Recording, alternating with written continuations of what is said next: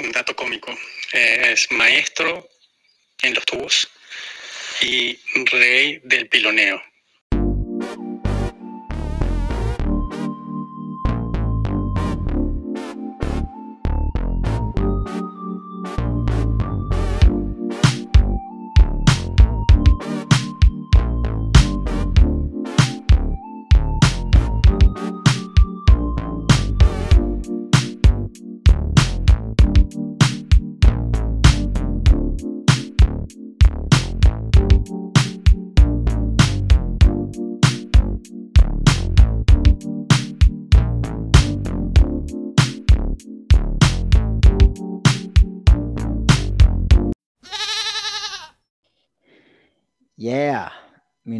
Es Juan Antonio Remecheo Y mi nombre es Simón Torres.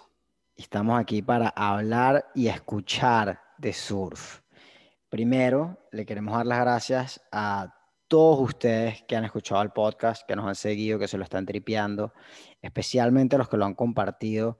Es impresionante como cuando nosotros vemos que alguien comparte el, el podcast y lo, lo pone en su story en Instagram, de una llegan dos, tres personas más a- al Instagram a vacilárselo, a- llegan más oyentes a escucharlo, nuestra audiencia va creciendo, el podcast va creciendo y eso no hace más que motivarnos, eh, traer, a, eh, a- traer a, a personajes más interesantes para que nosotros entrevistemos, como de hecho fue en este podcast que vamos a, presentar ahora. Ellos solos llegaron a tripeárselo porque alguien lo compartió, porque alguien les pasó el episodio y, empiezan a llegar leyendas que quieren echar su cuento y eso es gracias a ustedes, a nuestra audiencia que ha hecho que esto vaya creciendo orgánicamente y, y que siga creciendo. Así que sigan compartiéndolo, pásenselo a sus panas, pónganlo en sus grupos de surf, porque el episodio que viene hoy está bueno.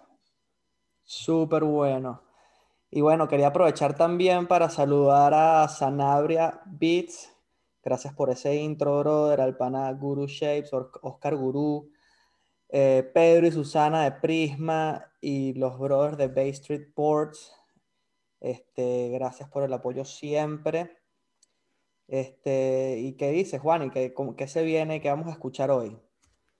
Eh, an- antes de eso, eh, también me gustaría darle las gracias a todo el mundo que ha tenido la disposición de, de participar aquí y, que, y, y que lo entrevistemos, que echen su cuento a Luca, a Enrique, eh, a Derek, a los panas de Jaguaira.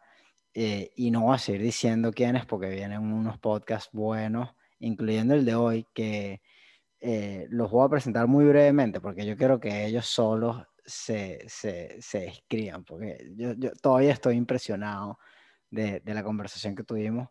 Y lo que quiero decir antes de entrar es dos cosas. Uno, eh, está un, un playlist que hizo mi pana Vadim Kovalenko, mi hermano, eh, que de hecho ahorita en este momento está viviendo en, en Biarritz, coronando. Y eh, Vadim es un artista, un cocinero, eh, tiene un sentido del arte, de la música, eh, que yo admiro y, y llevo tiempo admirando. Siempre he aprendido de- sobre música y sobre arte de él. Y nos hizo un playlist que se llama en Watera Surf, paréntesis 1, en Spotify. Eh, está bien variado. eh, vayan y vacílenselo, denle follow y, y coño, una musiquita para ir para el agua. Después, eh, quiero darle las gracias también a todo el mundo que ha seguido apoyando la campaña de Ayudemos a Muriel. Eh, vamos poco a poco. eh, creo, quiero hacer énfasis en esto. Pues si estás escuchando el podcast en este momento, brother, te, te, te pido eh, que por favor vayas a nuestro perfil de Instagram, ahí va a estar el link, y que aportes lo que puedas. Así sean 5 dólares, así sean 2 dólares, así sean 10 dólares. Eh, aunque sea que lo compartas, si no puedes aportar eh, ayuda monetaria compartiéndolo en Facebook, eso ayuda a que, a que le llegue a más personas y, y potencialmente poder alcanzar nuestra meta, ¿no? Correcto, y más allá de compartirlo en Facebook, compártelo con alguien que tú sepas que sí puede ayudar con esos 5 o 10 dólares, porque la verdad es que, voy a hablar claro, compartirlo en las redes sociales no, no, te, no genera un impacto.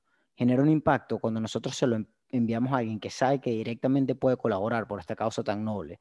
Piensen que esto es una chama que vive en la playa y no, no puede ni caminar bien en este momento, mucho menos surfear. Estamos a mil dólares de cambiarle la vida.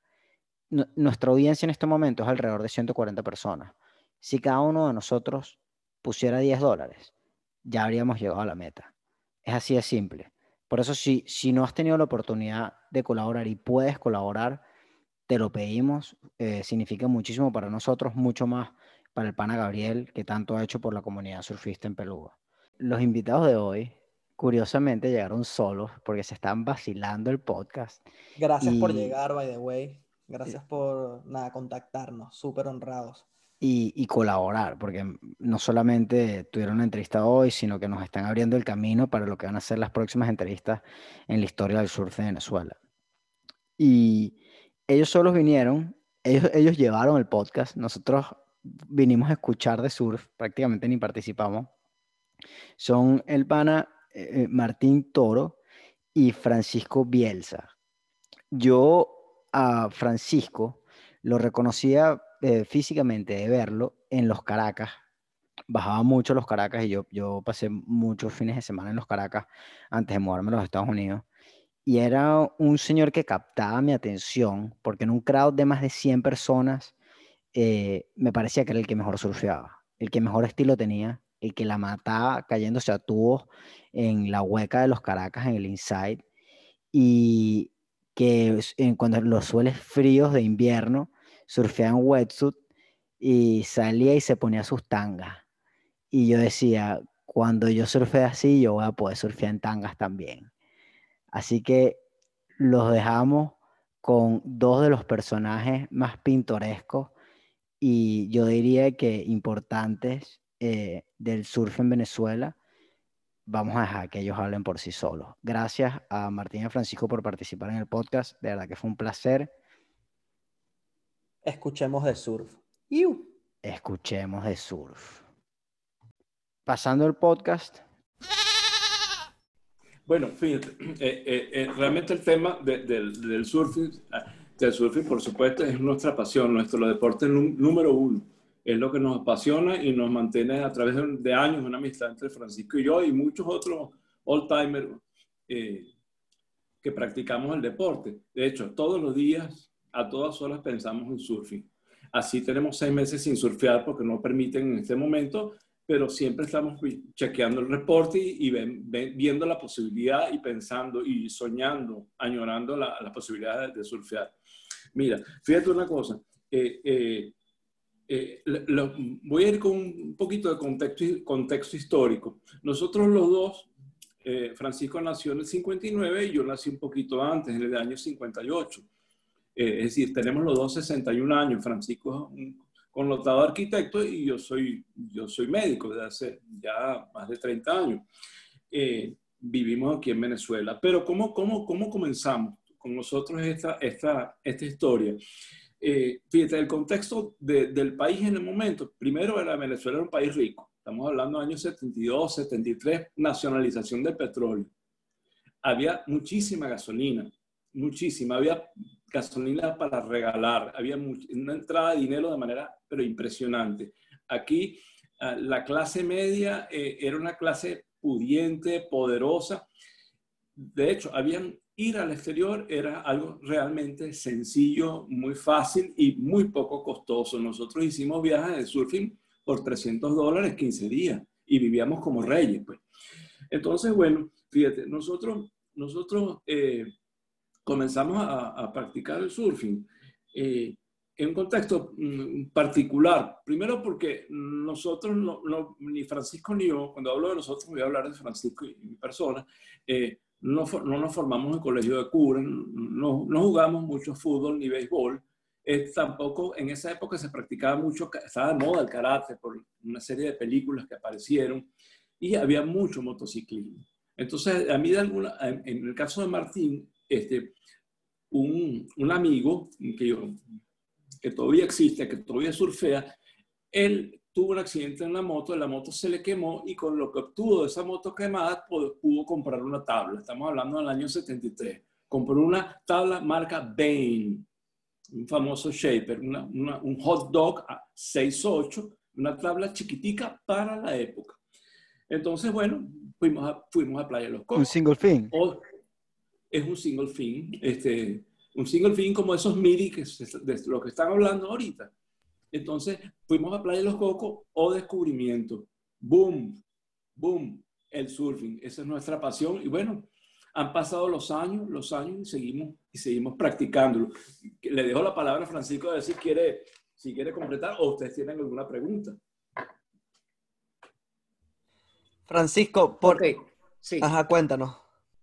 Bien, mira, creo que algo bien interesante de nuestros comienzos, para empezar, em, éramos vecinos, ¿no? Éramos un grupo eh, más, o menos eh, eh, grande de, amigos que comenzamos todos aproximadamente al, al, mismo tiempo. Pero una cosa curiosa es que en, en esa época todavía éramos adolescentes con mucha limitación de, de movimiento. Entonces, para bajar a la playa, en el caso eh, eh, nuestro, de repente, pues mi mamá nos bajaba, nos dejaba en la playa. En este caso era Marina Grande, que era lo más cerca que quedaba de Caracas. Y en la tarde nos recogía el papá de Martín. Eh, al pasar el tiempo, fuimos agarrando un poco más de experiencia y los padres se fueron cansando un poco más y viendo que, bueno, pues que, más o menos nos, nos, desenvolvíamos bien y no, no íbamos a, a, terminar ahogados. Ese es el momento donde nosotros descubrimos que podíamos ir a la playa montándonos en el teleférico. Entonces, nos montábamos en el teleférico desde San Bernardino, llegábamos allá arriba, hacíamos el cambio al teleférico de La Guaira, que a uno lo dejaba en Macuto, y una cosa interesante para que también eh, sepan, antes al Hotel Sheraton lo llamaban Makuto Sheraton, los que eh, se referían a él, porque los autobuses que iban al Sheraton iban desde Makuto, eran unos autobuses nuevos, Mercedes-Benz, que decían eh, que la, única referencia que tenían era un letrero que decía Makuto-Sheraton, y por eso lo llamaban el Makuto Sheraton. Y entonces... Una preguntita que te tengo, ¿cuánto se tardaba el trayecto de San Bernardino al Macuto Sheraton por teleférico? Y qué increíble, no, no, me había imaginado esto. Fíjate, eso era aproximadamente 25 minutos de subida, luego una espera arriba con una temperatura mucho más baja y después bajábamos hasta Macuto y en Macuto, eh, que eran como otros 25 minutos y después un autobús a Los Cocos. Esto nosotros, nosotros lo hacíamos. Mira, te les voy a contar una anécdota. La primera vez que nosotros estábamos eh, eh, esperando para subir, suena una canción en la radio, una canción en la radio. ¿Saben cuál era? Rapsodia Bohemia. Wow. Esa canción fue, fue una canción eh, absolutamente revolucionaria porque es una que tiene la música al principio es como una especie de ópera o una opereta. Entonces nosotros no podíamos entender qué es esto que está sonando. Y eso fue en esa subida, en esa subida al Ávila para ir a surfear. Entonces, bueno, eso es más o menos el contexto, el contexto histórico. Nosotros nos íbamos con unos pequeños morralitos y con dos bolívares, con tres bolívares a, la playa.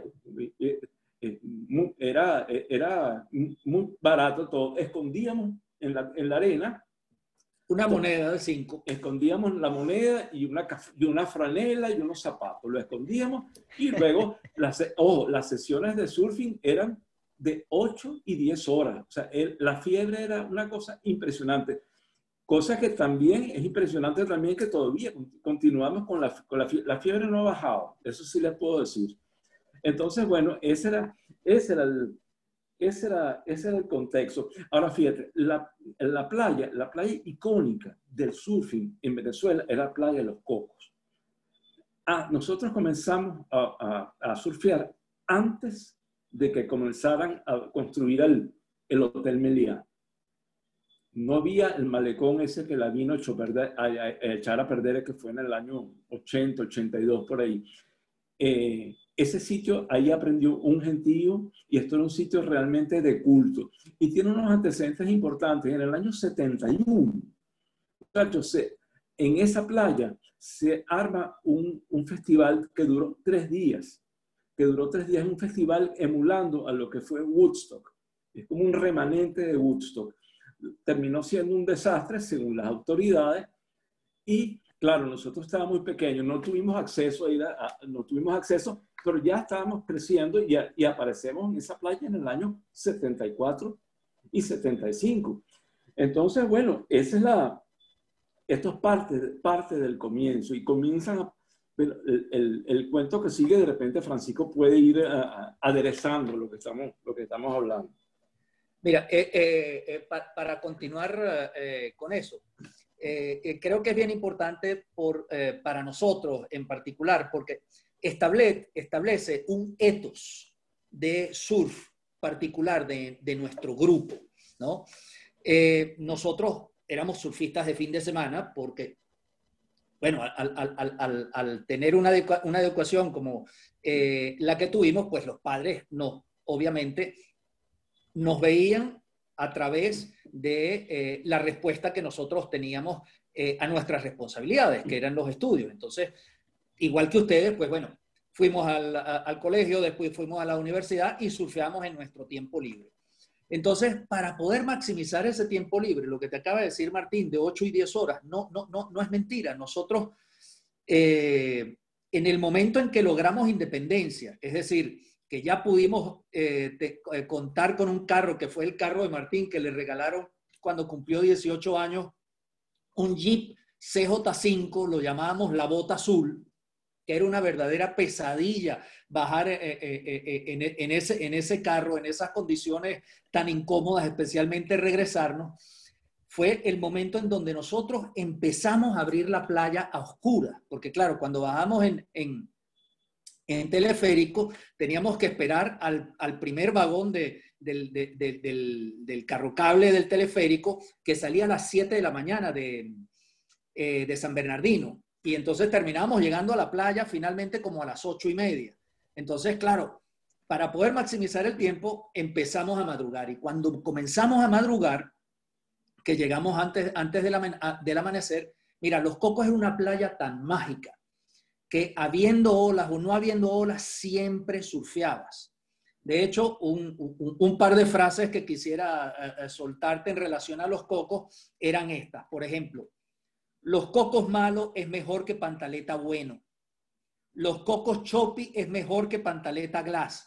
Y es que esos eran los dos polos más importantes en nuestro momento de, eh, de, convocatoria para los surfistas, porque Puerto Azul era un, era un club. Entonces, a pesar de que tenía una ola muy buena y que funcionaba muy bien con Chopi, era para los, los, del club, aunque nosotros nos metíamos por, por el río, lo que llamaban el pocito, frente a las canchas, ¿no? Entonces, Los Cocos era una playa que eh, eh, eh, el, bajo que tiene enfrente es un magneto de olas. Lo ha sido siempre y más aún en, lo que eran los cocos viejos antes que hicieran el bulevar y pusieran el, malecón pequeño. De hecho, la gran mayoría de, las olas, también ahí apareció otra, otra frase que nosotros empleamos, que era, esa ola tiene cara e tubo y es porque la ola pegada al malecón, como generalmente son todas las olas de, malecón, tiende a generar un bajo que hace que la ola recoja con un hueco muy redondo y muy poderoso. Y eh, creo que eso fue lo que permitió que muchos surfistas que nacieron en los cocos, si eran de backside, es decir, de derecha, desarrollaran un backside muy sólido, muy fuerte, basado en un bottom turn muy bajo, eh, que, se caracterizó a todos, todos los surfistas de, esa playa. Y después los de frontside, entre los que me cuento, a desarrollar un amor y una voracidad por el tubo muy fuerte. Y esa fue la playa que nos entrenó, eh, que nos, que nos uh, entrenó a, eso. Fíjense, este, eh, nosotros, ¿cómo, ¿cómo se comenzaba en esa época? En esa época no había escuelas, no había escuela, no había cuerdita, eh, a las tablas se le hacía un hueco en la quilla y se le metía un mecate. En el año 74 y 75 aparecen las primeras cuerdas medio elásticas.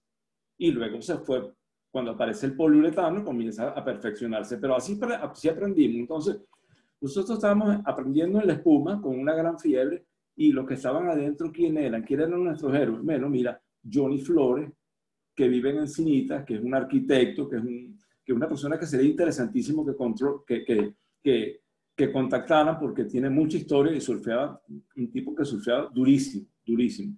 Y estaba aquí más, el otro superhéroe que es un ícono, es un ícono que falleció tempranamente, que se llamaba Víctor Souto, que usaba tablitas chiquiticos. Eh, utilizaba Fish, Hobby y Lightning Bolt 5.8, 5.10 y era un verdadero fenómeno, un, catire, eh, pecho de paloma, ex nadador o nadador activo, que era un, eh, eh, otra persona era el negro Chacón, Osvaldo Chacón que por cierto es un piloto, es un piloto de fumigación, eh, de, de, fumigación que ya no, ya no está en Venezuela, pero ellos está, eh, él está activo, eh, pero Víctor sí falleció en unas condiciones muy particulares. Y les he hecho otro, les he hecho otro cuento. Había un surfista que se llama Johnny Manacho. Johnny Manacho era una, una promesa y una estrella del surfing. Él falleció en el año 77. Y en La Guaira, en el cementerio de La Guaira, está enterrado y está enterrado y hay al lado de su lápida hay una gran tabla de surfing hecha, no sé si es de mármol, pero de algún, de algún material muy representativo, muy grande, un homenaje póstumo. Entonces, bueno, esto es más o menos los comienzos. Entonces, fíjense, nosotros comenzamos a ver a estos, a estos héroes, comenzamos a, a leer revistas, había, no había por supuesto internet, solo había revistas. No hablábamos inglés todavía, no hablábamos inglés todavía, pero las estudiábamos a nivel de fotografía, todo lo que, todo, todo que era el, era el surfing. No sabíamos las playas, no sabíamos los personajes y a veces traducíamos un poquito más o menos las cosas que nos interesaban. Entonces, fíjense ustedes, nosotros, basándonos en estos, en estos héroes, nosotros dijimos, bueno, esto es constancia, constancia, constancia. Y para el año 77 nosotros estábamos donde estaban ellos.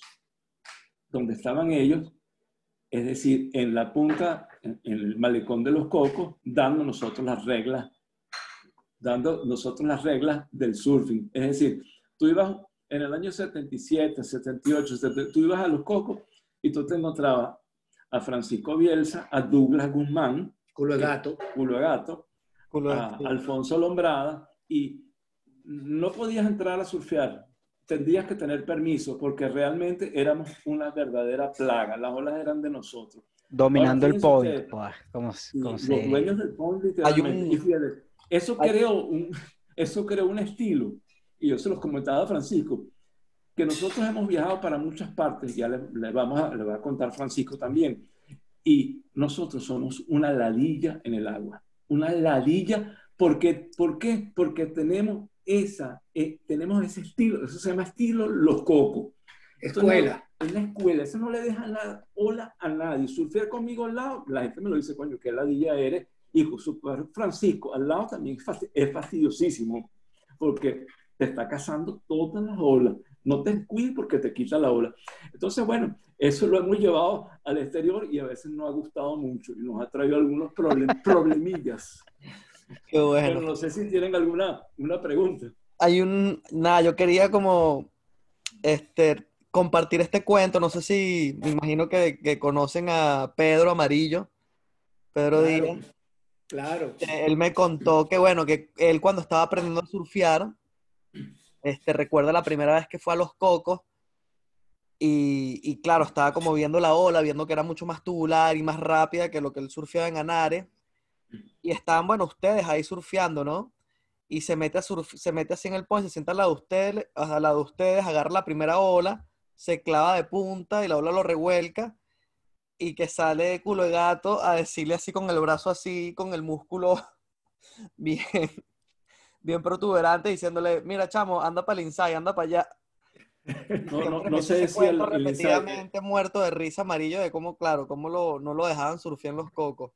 Realmente, la, la, real, realmente no era, no era para el Anda para los coquitos, aquí no vas a surfear. Anda para los coquitos, que aquí no vas a surfear. Y literalmente era, era así. Era así. Y, y los coquitos, lo que hoy llaman los coquitos, es el, el, el malecón que se hizo cuando se eh, creó el bulevar delante del, del, del Meliá que va hasta Tanaguara.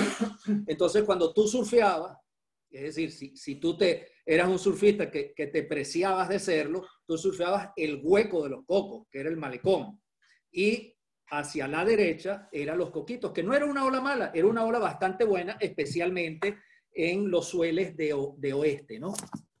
Ahora, fíjate una cosa, nosotros eh, éramos tan ladilla, no, no solamente éramos ladilla entre nosotros mismos, por eso hablo de, de que entre nosotros había un etos muy particular de, surf, en donde eh, teníamos una crítica constante, una joda entre nosotros, pero una joda inflexible, eh, en donde teníamos que, que, surfear perfectamente porque si no nos caíamos encima uno al otro eh, insultándonos, diciéndonos. Entonces teníamos mucha presión entre nosotros mismos. Y comenzábamos a surfear a las 6 de la mañana y si había olas, mira, podía pasar el mediodía a las 12, eran las 2 de la tarde y todavía no nos habíamos salido. Por eso, te, por eso me refería que el tiempo siempre lo aprovechamos eh, al máximo porque era lo único que teníamos disponible, porque sabíamos que después teníamos que cumplir con, con, con, con otras obligaciones. Entonces, claro, inclusive para los mismos de La Guaira, que había cierto recelo y, y, y, mucha competencia, pues se ponían en el malecón y entonces nos mandaban a salir, nos decían, pero bueno, Francisco, ¿cuándo te vas a salir? Martín, para afuera. Y no nos salía. Entonces éramos una ladilla, una pesadilla. No, no porque hubiera una intención, este, sino sencillamente porque es lo que, lo, lo que allá se llama un wave hog, ¿no? Y después hay otra cosa, antes de, de, de, Martín tiene algo interesante que decir. En esa época, en el 76, yo me voy a California. Yo terminé bachillerato y mi mamá quería que yo me fuera a estudiar afuera. Y yo le dije, la única condición en que yo me voy afuera es si voy a, a California. Coño. Y terminé yéndome a California. Entonces, cuando regresé, había unas tablas que para nosotros eran culto, que eran las Russell las Russell se hacían claro. en uh, Newport Beach.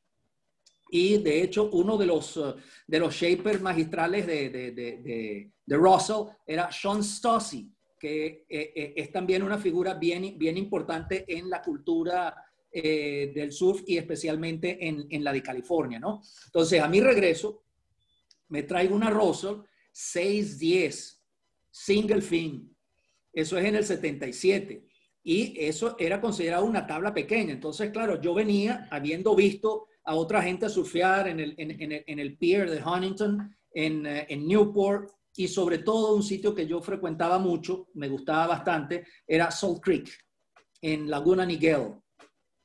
Entonces, al llegar, pues claro, empezaron a llamarnos a nosotros como, como grupo, combo, los Pavitos California porque también inmediatamente llega Martín de otro viaje y se trae un paquete.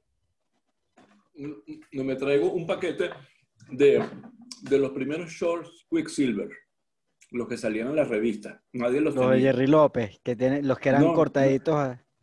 Son, eran, eran, el, el short era mucho más pequeño, mucho más pequeño, pero eran súper bonitos y además eran los que, los que los pros los tenían en la revista y nosotros queríamos tenerlo y porque pensábamos realmente como los pros sin, sin, sin hacer competencias de manera formal, ¿no? Entonces, esa, eh, esa, época, esa época tuvo la particularidad, pero hay un, hay un compañero, un amigo, un amigo entrañable de nosotros que se llama Miguel Martínez. Miguel Martínez Carrizales, que estudiaba en Santiago de León, vecino mío, súper pana. Miguel en el 79 dice, yo me voy a estudiar eh, oceanografía en Hawái. Por supuesto, no estudió, se hizo gerente de Town Country, de, de, de, de la, la, de, la, tienda Town Country. Wow. Este, fue el primer venezolano que surfió Waimea, un tipo que todavía está activo, un tipo durísimo, por supuesto, nunca estudió, lo que se dedica es a lo que se dedica es al surfing, al surfing y a vender terreno. Tiene una familia hawaiana de surfistas y, y tú le ves el quiver a él, te quedas impresionado. Tiene, tiene GON 9.6, tiene GON 10, o sea, surfea, surfea con todo tipo de tablos. Realmente es un, un súper duro. Eh, entonces, Bueno, esa, esa, no, esa es nuestra ah, aproximación al surf. En este grupo, que se llamaba, le decían los pavitos California, nos decían los de La Guaira, bueno, porque sí, éramos, éramos, oh, éramos blanquitos, éramos cifrinitos, aunque veníamos realmente de, clase media. Mi papá, mi papá abogado, clase trabajadora, este, igual que la mamá de, de. Eh, pero, pero, pero bueno, esa es la impresión que da. Esto lo tienen todo. Y sí, teníamos, teníamos muy buenas tablas. Ahora, hay una anécdota. Nosotros como teníamos vínculos con mucha gente del surfing, en el, en el año 77, Donald Takayama fue invitado a Venezuela por los hermanos Hurtado Verga, no lo vi venir. Sí.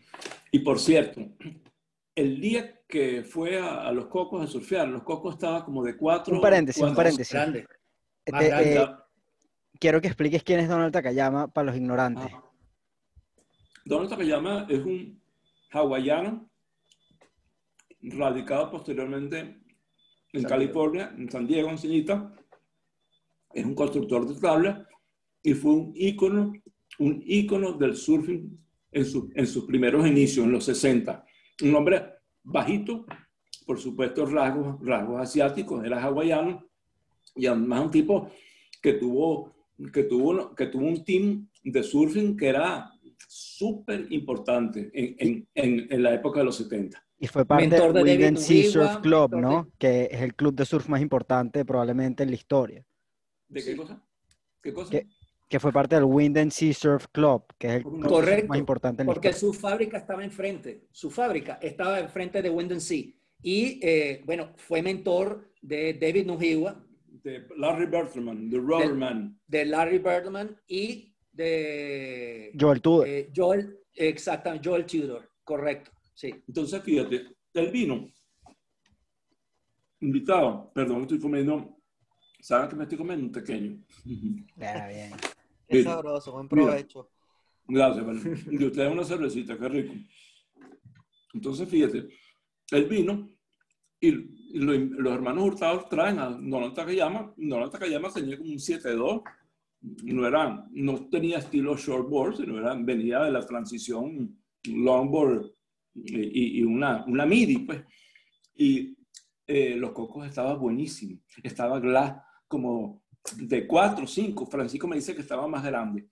Y comenzamos a surfear las olas increíbles y el tipo estaba encantado. Dice, qué buenas olas hay aquí en Venezuela. De verdad que fue, fue una de esas, uno de esos días especiales. Pero como a golpe de nueve y media de la mañana se aparece la policía metropolitana y para afuera. El, el, el, surfing siempre estaba satanizado de alguna u otra forma. ¿En qué año es esto? Año 77. Wow, o sea, es que, el, surf, paréntesis, nos, nos, estamos preguntando esto, ¿no? Porque el surf siempre ha sido eh, atacado de alguna forma por las autoridades en Venezuela cuando me imagino que están familiarizados con la situación actual en la que están prácticamente secuestrando tablas y, esto viene desde el 77. Esto era una pregunta que yo de hecho les tenía, como desde cuándo somos un, eh, un objetivo para ellos. Desde siempre. Mira, te voy a decir desde siempre porque esto es una subcultura.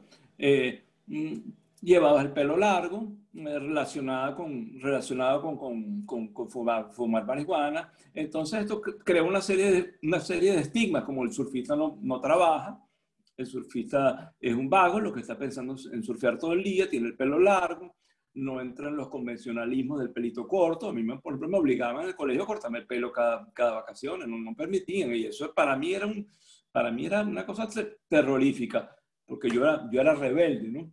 Entonces, sí, esto, esto es un estigma que tenemos desde de, toda la vida. De hecho, nosotros todavía vamos a La Guaira y así viejitos, con pelo blanco, con identificaciones, todavía nos paran y nos cachean, nos revisan.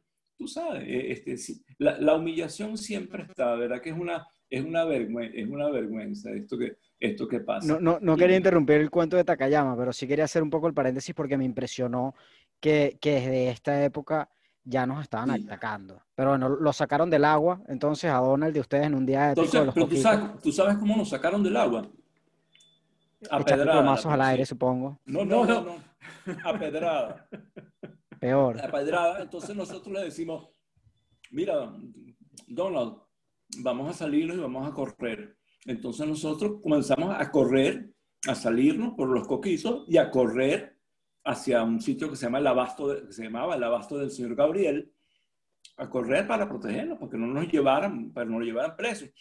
Y este personaje no podía entender que, qué es esto, qué está pasando, ¿Cómo, qué, qué, es lo que, qué es lo que hicimos mal para que nos esté cayendo piedra.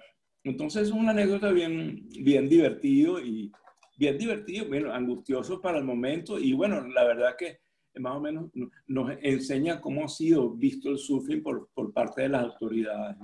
Para completar la anécdota de Takayama, eh, vale la pena notar que la primera ola que agarró era un día como de seis pies, seis pies huecos, sólidos. La primera ola que agarró se clavó. y era un buen surfista. Esa ola, de verdad, mira, yo, por ejemplo, cuando yo fui a Hawái, que fue en el 80, porque Miguel se había ido a Hawái en el 79 y vivía justo en la casa al lado donde había vivido Ico, Icolante. ¿Cómo llamábamos a Miguel? Pupú. De hecho, Pupú es un nombre muy, muy hawaiano, como Pupuquea. Pupú McCoy lo llamamos, por la tabla McCoy. Bueno, eh, Miguel vivía en una calle justo detrás de Sunset, se llama Opulea Street, la casa al lado de donde vivía Miguel era la casa donde vivió Icolante padre, ¿no? El papá de, Santi y Fede, que compartía con un pro de la costa este que se llamaba Steve Massefeller. Y esa calle que se, llamaba Opul, se llama Opulea Street llega a la parte de atrás de Sunset, que es un break que se llama eh, Backyards y que generalmente cuando hay sueles muy grandes eh, lo usan para surfear outer, outer Reef, ¿no?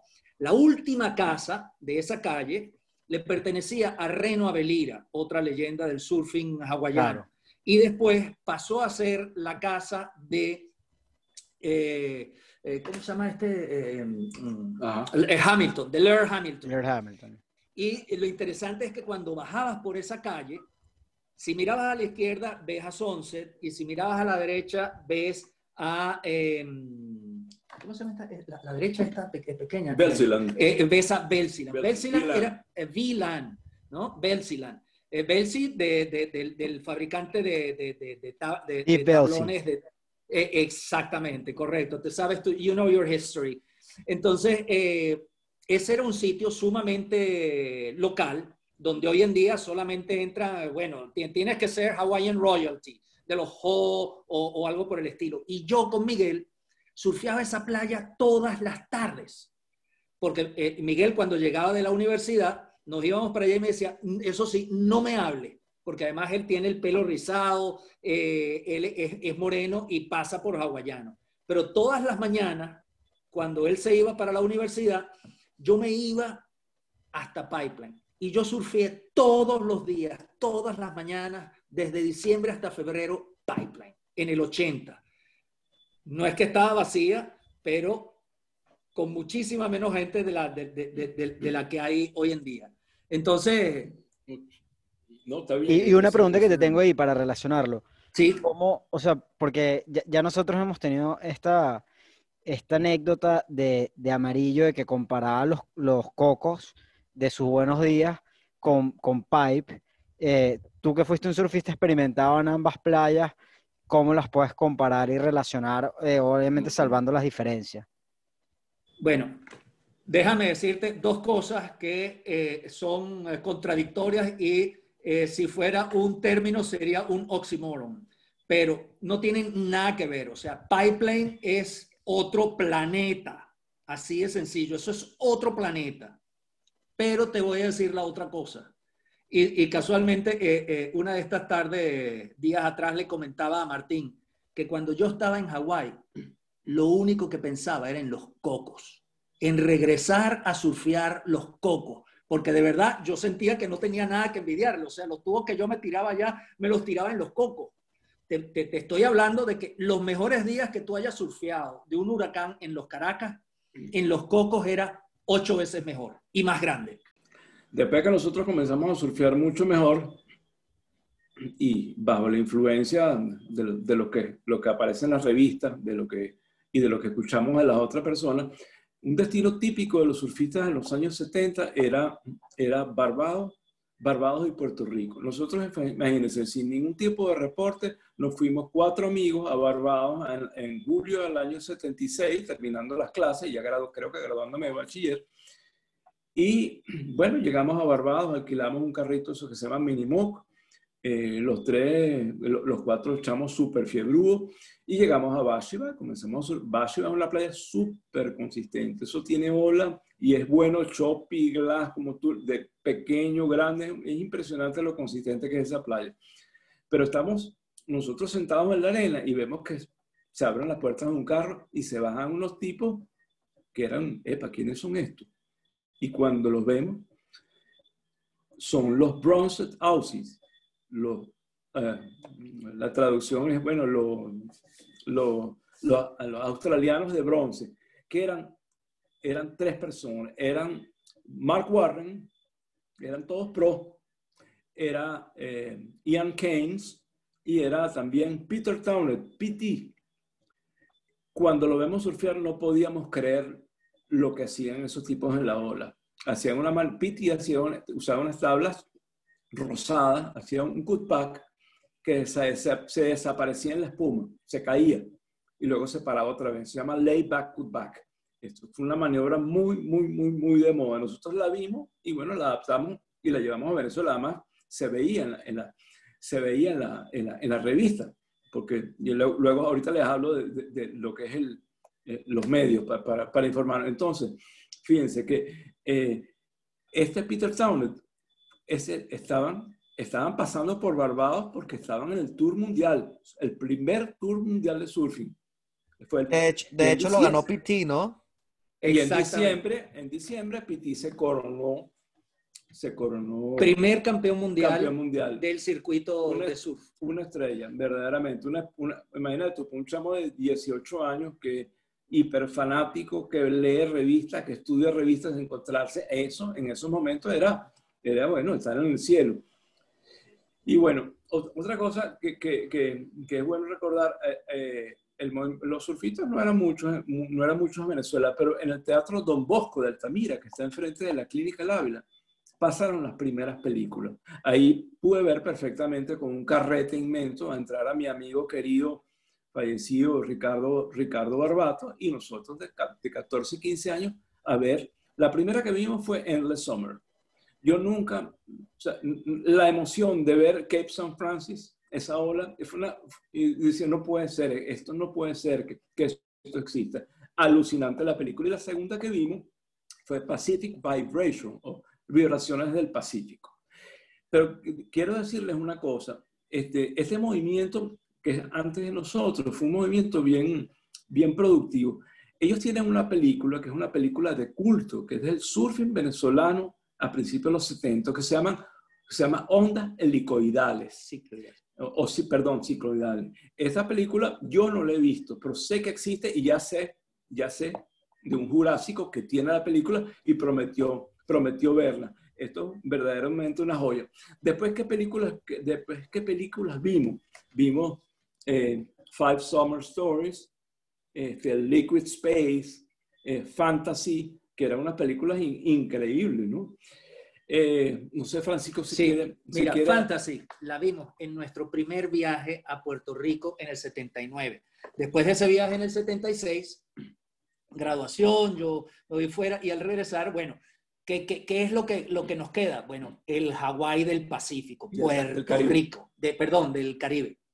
Y nos vamos con, mira, esta tarde lo estaba comentando con Martín, 300 dólares al sitio donde llegamos nosotros, que es en la punta de Rincón, en el extremo este de eh, oeste de la isla.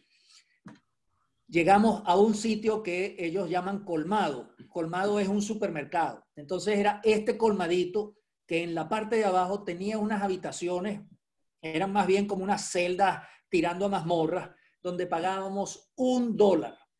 Y con un dólar por esa habitación entrábamos tres. Jaime Norman, Martín y yo.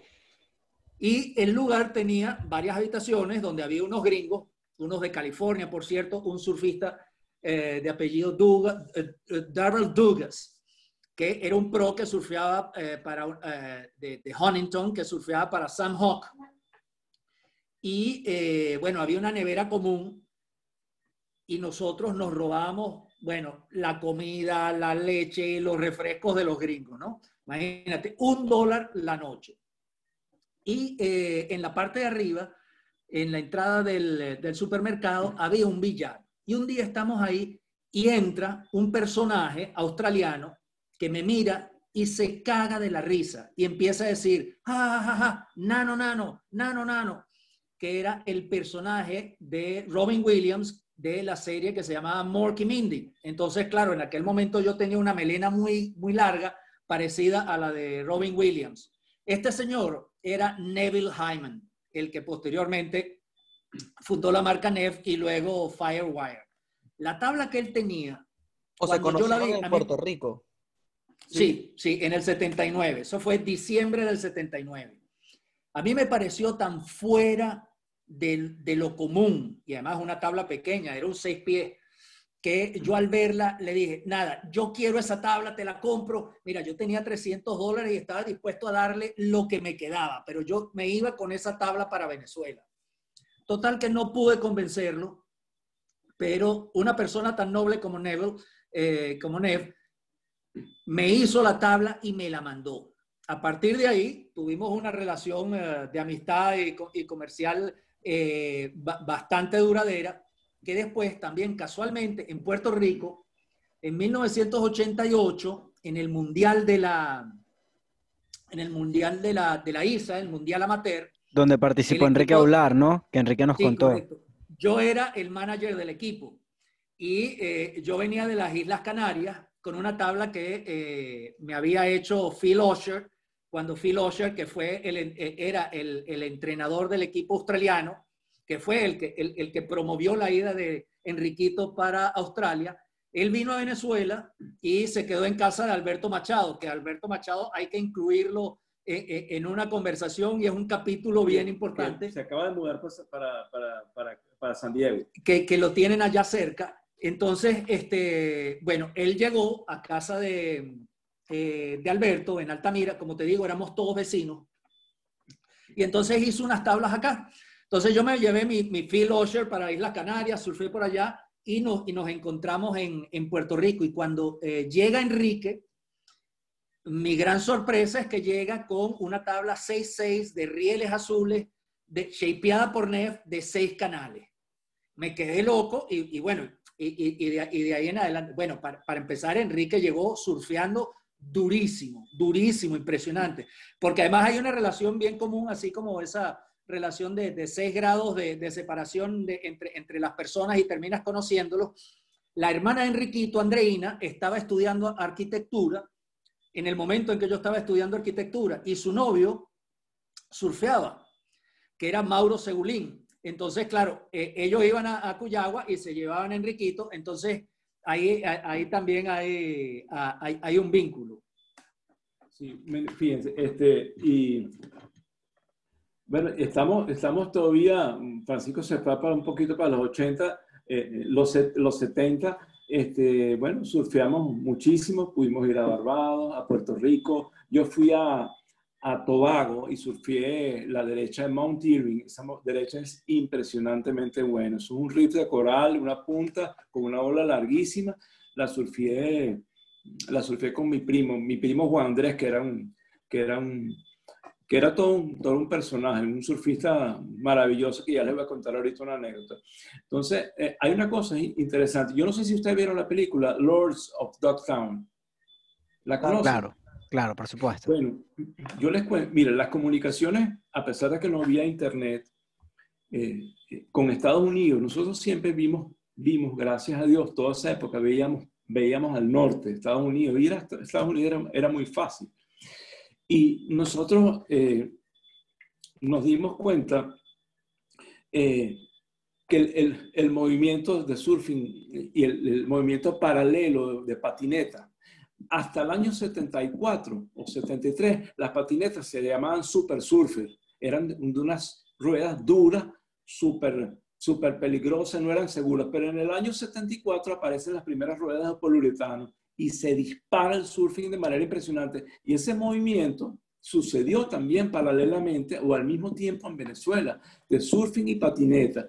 Y, eh, mi primo Juan Andrés, que por cierto se llama Juan Andrés Toro, que es tremendo surfista, en el año 80 se hizo en el Poliedro de Caracas un campeonato mundial de patineta y la final llegó Juan Andrés, Juan Andrés contra eh, Tony Alba. Tony Alba. Wow, en Caracas, Tony Alba en Caracas.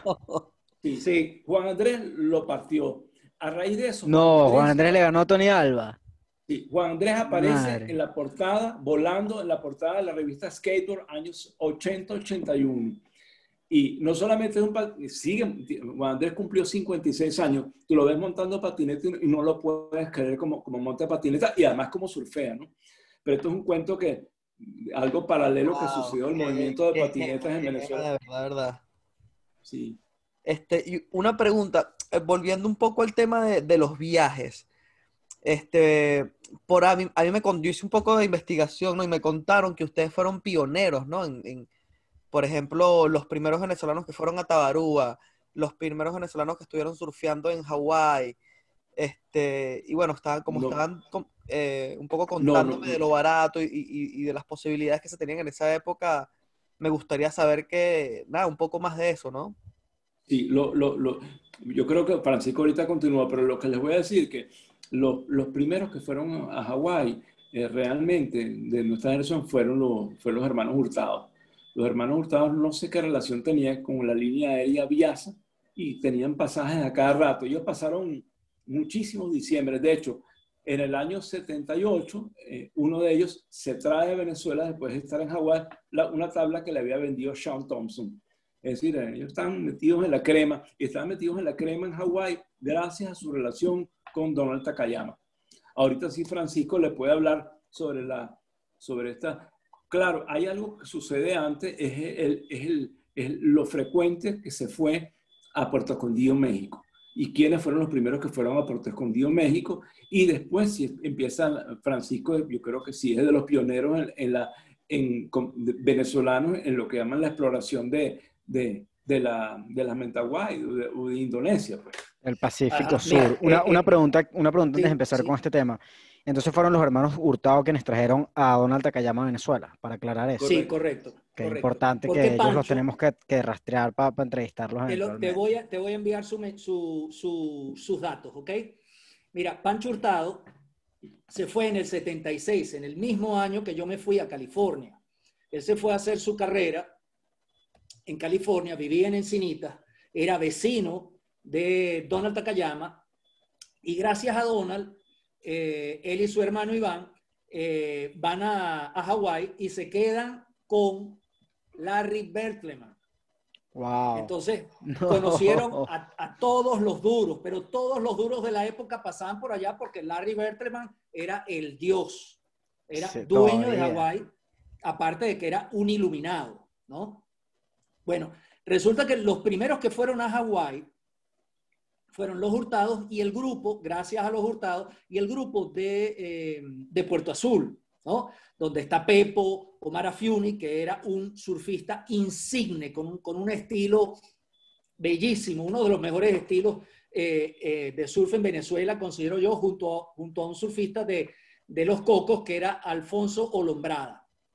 Entonces, fue ese primer grupo a Hawái y después en el 80, cuando yo voy, coincido con ellos. Eh, y entonces, bueno, ellos estaban por su lado, yo estaba en, quedándome con Miguel. Y entonces, bueno, coincidimos un par de veces. A ellos, a, ninguno les gustó mucho surfear pipeline y surfear más eh, eh, cerca de, de, donde ellos se estaban quedando. Ellos se estaban quedando en la casa de, de un doctor que vivía justo en la punta de la Niaquea. Entonces surfeaban la Niaquea, que es una derecha, y surfeaban del lado izquierdo de la Niaquea, que es una playa que se llama Yocos, que es una izquierda muy buena, pero es una izquierda eh, eh, eh, bastante soft, suave, que al lado derecho de, esa, de, ese, de ese, point de Yocos está una playa que se usaba mucho para, para, surfistas de town, porque llegabas a la Niaquea y, perdón, llegabas a, a Jaleiva de town y entonces lo primero que, te encontrabas era Jaleiva, después la Niaquea, Yokos, que, que, la compartía, y Chance Reef. En ese momento era como Kodak Reef, Chance Reef. De ahí viene Hawái, eh, perdón, eh, de ahí viene Waimea, y después de Waimea, pues te encuentras con eh, ya el Pipeline, no, viene Rockies. Lo, lo, lo, que es el, el, el Five Line Miracle, el Five Mile Miracle, ¿no? Bueno, yo en el, en el sí, en el 79, después de haber ido a, Puerto Rico con Martín, yo tenía una novia en la Facultad de Arquitectura y eh, había quedado fascinado con una portada de una surfer, donde salía un surfista que después hizo una, tienda muy grande que se llama Newport Surf and Sport, que era Paul Hossenton. Entonces sale Paul Hossenton en una ola que se parecía exactamente igual, se parecía igualito a eh, Puerto Escondido. Entonces decido ir sin conocimiento ninguno a Puerto Escondido. Resulta que ya había habido, ya había habido un grupo explorador que incluía el viaje por Costa Rica de Luca Ventiboglio, que por cierto escuché el podcast con él y estuvo buenísimo. Entonces, había, habían ido eh, Carlos Cefati, el flaco Guillermo, ¿y quién más? Eh, eh, ellos tres. Eh, bueno, habían ellos, ido ellos tres, pero ellos, ellos pertenecen, Luca Ventiboglio es una generación anterior a nosotros. Luca puede tener 65, entre 65 y quizás 67, 68. Y nació 55. Como mucho, ¿no? Nosotros somos la generación siguiente, la generación de Enriquito, Alberto Machado y Juan Andrés Toro, es la que viene después de nosotros, que, que tendrían hoy en día alrededor de los 55, ¿no? Entonces yo decido ir sin conocimiento de que ellos habían ido a Puerto Escondido, me voy a, Puerto Escondido. De hecho, cuando uno llegaba a Puerto Escondido, lo que conoce hoy como Puerto Escondido no existía, eso era monte y culebra. Entonces, eh, bueno, quedé fascinado con esa playa y eh, Martín no pudo ir y empiezo a ir a Puerto Escondido todos los veranos, porque era demasiado, demasiado barato. De hecho, Martín y yo vamos juntos finalmente. déjame eh, la, anécdota. Bueno, eh, realmente nosotros estábamos acostumbrados, yo estaba acostumbrado a surfear olas chiquitas. Pues. Yo surfeaba para la época, surfeaba muy bien. De hecho, yo parto para Puerto Escondido, me llevé dos tablas, un 610 y me llevé un, Twin Fin 510. Y surfeé casi siempre con el Twin Fin 510. Pero cuando yo me meto en Puerto Escondido y, y estaba súper bien entrenado, estamos hablando de 20, 21 años, para mí fue como volver a empezar a, aprender a surfear, porque la ola es demasiado pesada, demasiado pesada, no había mucha gente. De hecho, ahorita que estuvimos el, hace un año, estuvimos en Puerto Escondido y no estuvo muy grande, nos metimos en un día trancón, pequeñito. Y realmente mm, recordé el poder que tiene esa ola, el poder de golpeo que tiene y cómo te, estampa contra la orilla, que realmente, bueno, yo por lo menos ya yo no estoy para, no estoy para esa ola. A Francisco ese día eh, es decir, justamente hace un año Puerto Escondido eh, lo vi arrancar en una ola realmente lo más grande y lo más trancón del mundo, pero, pero a él le encanta, toda la vida le ha gustado ese, ese desafío de, de, la cosa más, de ir más allá, de más peligroso. Pero bueno, pasamos un mes en Puerto Escondido, un mes. Y Francisco, teníamos mucha plata, vivíamos muy bien. Los, los mexicanos y los gringos nos llamaban los millonarios los millonarios. Sin serlo. Sin serlo. Entonces, de, repente, ya al pasado el mes, bueno, vámonos, vámonos a, vamos a pararnos, Martín, en Costa Rica. Bueno, vamos a pararnos en Costa Rica. Y llegamos a Costa Rica y nos montamos, en, bajamos el avión, nos montamos en el carro y, llegamos, eh, dormimos, al día siguiente vemos Boca Barranca como de, de 3, 4 pies, bellísimo, larguísimo, bueno, para adentro. Y después en la tarde nos vamos a, nos vamos a lo que es Jacó, o a Playa Hermosa. Eh, Playa Hermosa no, no, tenía nada, tú tenías que abrir una puerta de un potrero, te metías con el carro, no había nadie, nosotros estábamos timbrados, porque la arena de, de, de Playa Hermosa era, era oscura, era un sitio no, negra, no estábamos acostumbrados. Ojo, las tablas estaban como de 4 o 5 pies, o, o, quizás más, glass, bellísimo, y no había nadie metido, o sea, no había surfistas, pues, e, era para era para nosotros. Entonces, esa fue una experiencia muy, muy chévere que de un viaje muy, muy divertido, muy largo. Imagínense usted de 23 años, lo que piensa es surfear y echar vaina. Me recuerdo una vez que yo me quedé dormido, hablando de Francisco, Francisco siempre ha sido un surfista destacado. Y me levanto un poquito más, más tarde y de repente yo voy caminando hacia el beach break y yo veo una ola inmensa, inmensa y Francisco metido, metido en el tubo completamente desafiado. Yo sí, fui un poquito más lo que decimos cagón. A mí no me gustaba tan grande, no me gustaba tan grande. Eso pega duro, desafía. O sea, es, es, se les digo, esa ola es. Sí, Playa Hermosa, se sabe muy yo. De hecho, tenemos una experiencia que hicimos un trip juntos. No, no, Playa Hermosa no, me refiero a Puerto Escondido. Ah, ok, estás hablando de Puerto Escondido. Me, me, sí, me, Es que fue un, fue un mismo viaje, fue un viaje. Okay. Por ahí hay una, una anécdota que me cuentan de Francisco que era el maestro en los tubos sí. y el rey del piloneo. Nos contaron por ahí. Hoy me porto mucho mejor. Hoy en día me porto mucho mejor. Sí.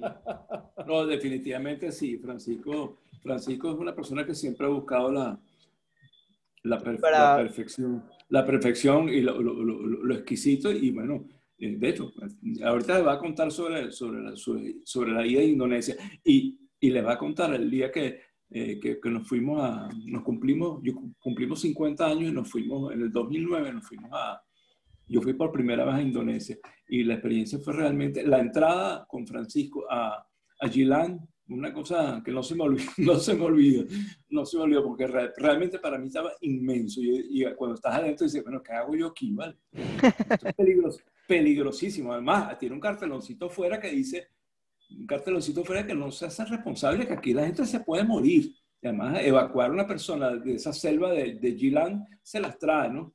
Y, y, bueno, yo soy médico y conozco, conozco ese, tipo, ese tipo de riesgo. De Pero, consecuencia. Bueno, y consecuencia. Y fue una experiencia realmente increíble ese viaje a Indonesia. Pero Francisco realmente eh, es, la, es, de la, es de las personas que, que, para mí, de las mejores personas con que yo he surfeado eh, es fastidiosísimo surfear con él al lado, ¿verdad?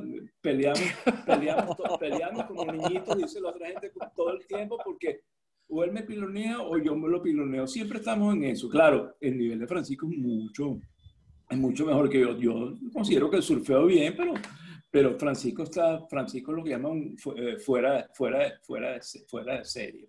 Ustedes, ustedes, lo saben y ustedes lo han visto, ¿no? Pero Francisco le puede hablar bien de, de, de su, de, después de, que pasa esta fiebre, no pasa la fiebre, porque el, Francisco hacía una cosa, lo dice, una cosa muy importante, que de las mejores inversiones del surfing, las mejores inversiones de surfing son, eh, era ir a, ir, a, ir a Puerto Escondido, en, en cuanto a inversión de, de olas. Y, por Bolívar. Y, olas por Bolívar, porque todos los días, todos los días habían olas. Todo es súper, súper consistente, por lo menos en, en verano, cuando nosotros estuvimos ahí. Pero la parte de, de la parte de la exploración de Indonesia se la dejo a él. Mira, eh, eh, en, relación a Puerto Escondido, yo hay una frase que siempre le decía a todo el mundo que me preguntaba. Y yo le decía, mira, en Puerto Escondido, flat, te entubas parado. Y por eso es que siempre pensé, desde, desde la primera vez que fui en el 79, que era la me mejor inversión de olas por Bolívar.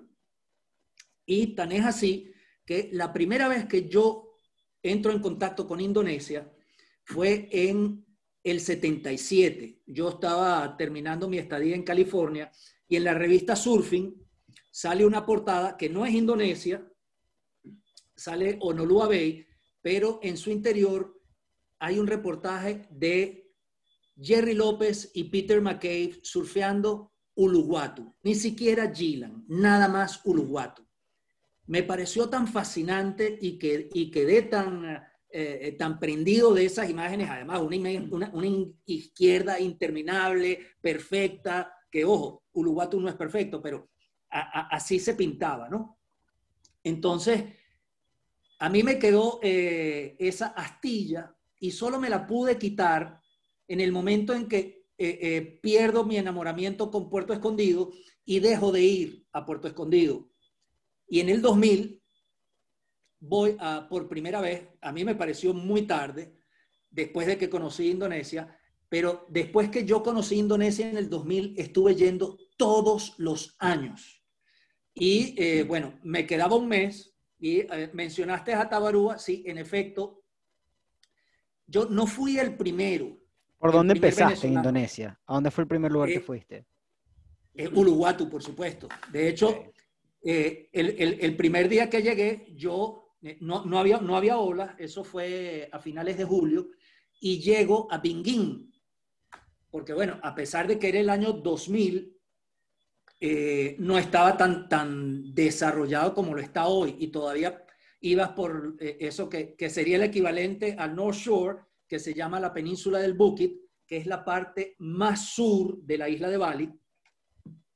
Entonces, este, llegué y preguntando, eso estaba lleno de, de- de- carteles por todas partes. Hoy en día hay tiendas por todas partes, pero antes no, no había tiendas. Entonces veían carteles y todos decían eh, Surfer Beach. Bueno, pues entonces me metí en el primer cartel y después entendí que era Bingin. Y solo al día siguiente logré llegar a, eh, a Uluwatu, después de haber surfeado Bingin, muy bueno. Y eh, éramos tres personas nada más. Por eso yo no entendía muy bien, muy bien el asunto hasta el día siguiente. Pero lo que te quería decir es que todos los años, yo fui hasta el 2010, absolutamente todos los años, eh, a, a Indonesia, ¿no? Y eh, esa fue una época en que yo, yo me casé en el 91 y eh, empecé, a, eh, empecé a tener, digamos, una, unas exigencias de dedicación de tiempo que tú lo, lo, lo, lo debes saber porque en uno de los podcasts eh, eh, escuché que eh, tienes un bebé recién nacido y que vives con tu esposa en Texas. Entonces, claro, la familia exige mucho tiempo y, pues bueno, durante el año yo prácticamente no surfeaba, no bajaba a la playa.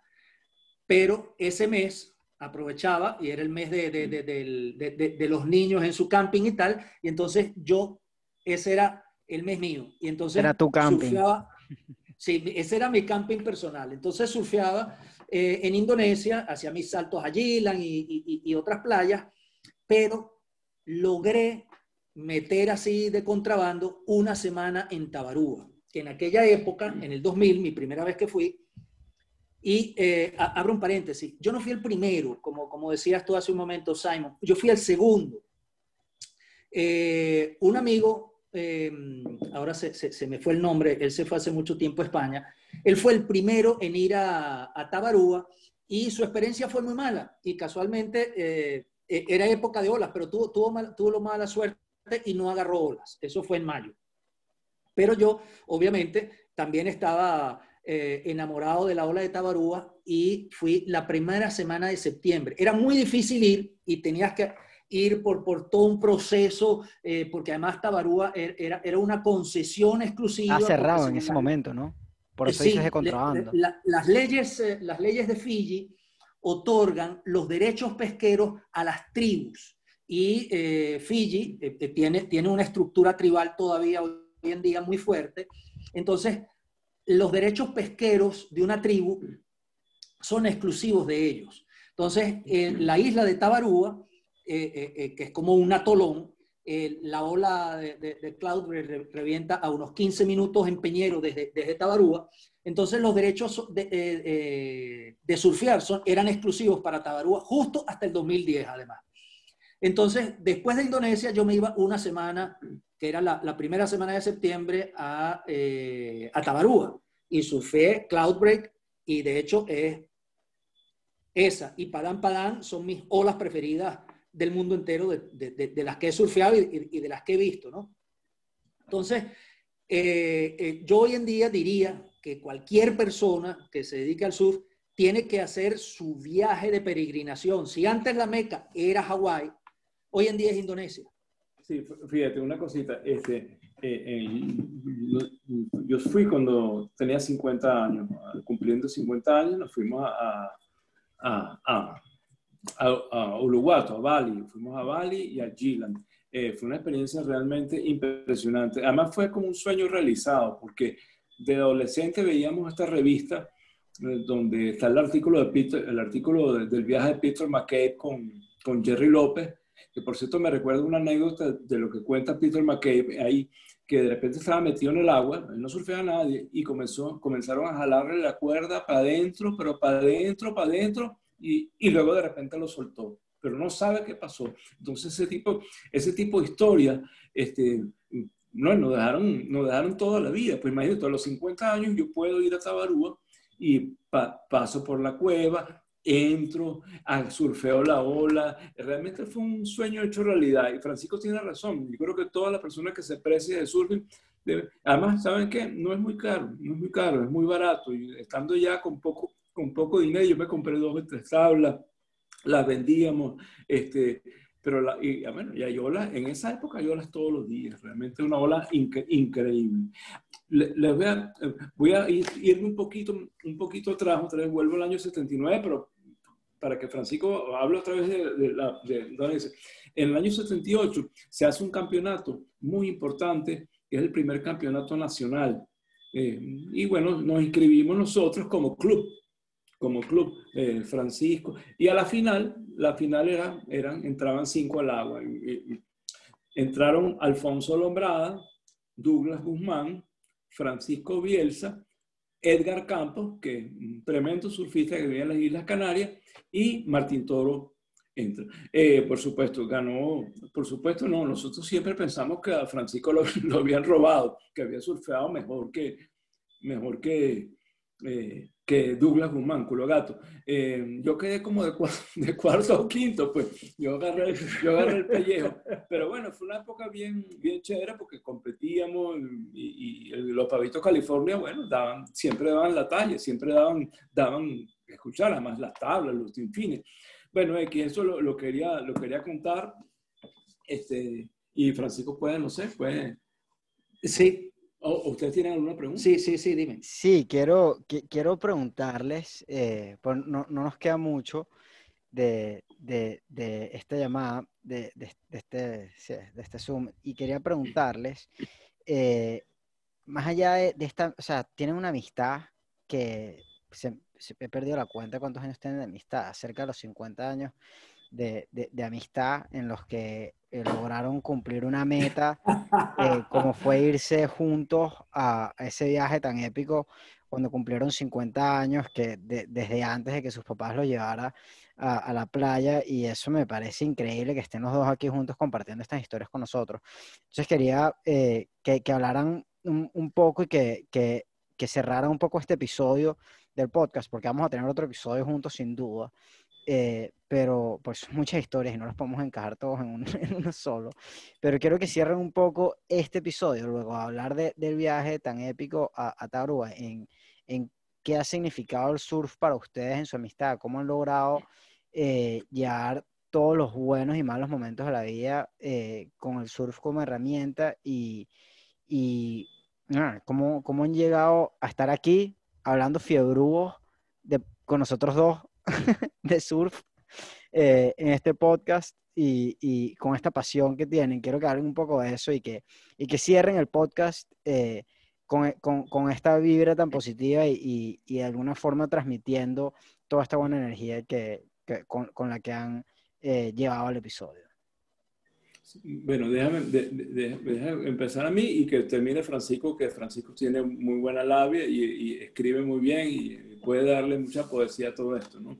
Este, bueno, sí, efectivamente, este, este, este deporte, este descubrimiento allá por los años 70, y lo que ha hecho es afianzar una amistad, una complicidad. Francisco y yo, de repente, vemos, vemos una situación y ya nos reímos porque sabemos de que nos estamos riendo. Es una, una, una, estrechísima y queridísima amistad. Y el surfing definitivamente ha, permitido unir esto. yo ahorita me considero un soul, soul surfer. Yo no, a mí no me gusta el surfincito ese de brinquitos y, y aireitos. de, hecho, de cuando veo un video de esto, lo paso, no me gusta. A mí me gusta un carving, un, ¿cómo se llama? Este chamo de California que el, el, el catire que toca música. con el coffee me inspira muchísimo. Me encanta como surfeo Jordi Smith. Pero eh, el surfing es parte de nuestra vida, de verdad, es como eh, lo tenemos, lo tenemos en nuestro DNA, lo tenemos estampado en nuestra piel, en nuestra... Eh, realmente todo mi, toda mi vida ha sido surfing. Sí, yo, yo, soy, yo soy médico, pero yo estoy en quirófano trabajando y yo pienso en surfing. Yo me veo con Francisco a la cara y digo, bueno, hablemos, podemos hablar una hora, una hora y media de quillas. Y con Francisco se puede hablar más de quillas, de canales, de tipos de tablas. Y de nuevo, estás, estás surfeando cuando hablas de surf, ¿verdad? O sea, no, una cosa que, que, hemos hablado también en el podcast es que no tienes que estar en el agua para estar surfeando y fluyendo en el mismo feeling que, te, que, que, sientes surfeando. Nosotros ahorita yo siento que estamos surfeando, ¿no? Absolutamente, absolutamente. Y te, te, voy, a, te voy, a, decir una cosita para que Francisco termine. Este, el surfing, fíjate, yo, yo Francisco hemos conversado sobre la, la controversia de las piscinas de ola. Las piscinas de olas, el, llegar, el llegar a esos sitios, sí, sería increíble, pero realmente la parte de la esencia surfing es la búsqueda constante del día perfecto y del recuerdo perfecto con los panas, con esa ola que agarré a primera hora de la mañana que pegaba el sol y te iba bajando la ola y te entubaste o hiciste un cutback con un snap muy bonito. Realmente esto es una búsqueda, yo no creo que, yo no creo que esto concluya con, con una piscina, es, es, es es una búsqueda constante, es como buscar, para el surfista buscar el santo grial. El santo grial lo hay, hay que ir a buscarlo a, a, Indonesia. Yo creo que ese es el sitio, esa es nuestra meca, nuestra peregrinación para el sitio. Bueno, yo cierro, eh, les, agradezco muchísimo.